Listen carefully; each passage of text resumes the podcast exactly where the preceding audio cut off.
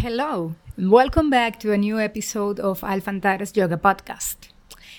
This episode is, um, I want to do it because today is a special day.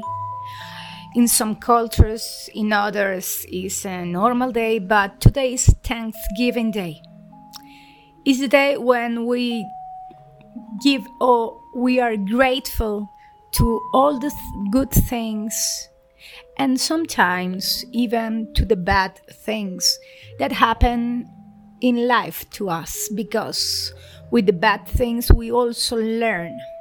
We have to be grateful about all the blessings we have, and sometimes we take them for granted, and we shouldn't.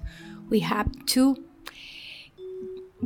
thank be thankful, be grateful every single day of our lives.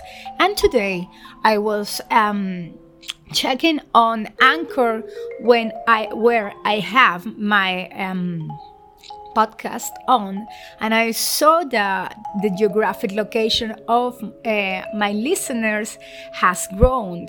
So I just want to take these minutes, these few minutes, to thank you all, people, for the support. I want to thank to thank people in Argentina, Macedonia, Colombia, Spain, Germany, even from Ghana in Africa. Thank you very much for listening.